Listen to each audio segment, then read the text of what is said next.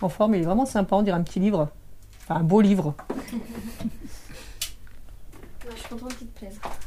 Donc là, petit, euh, petite cire d'abeille sur les tranches, ce qui permet euh, de donner un côté satiné parce que là, en fait, j'ai plaqué la teinte sur toutes les tranches et elle est, euh, elle est légèrement mate. Alors, c'est pas dérangeant, mais ce petit côté satiné, en fait, ça va aller avec la couleur du cuir. Voilà, le satiné du cuir, donc je préfère.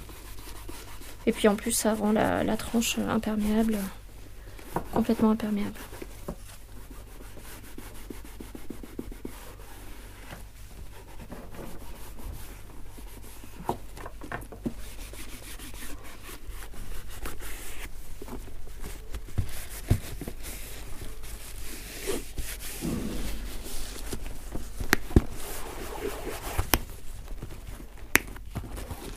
Et voilà.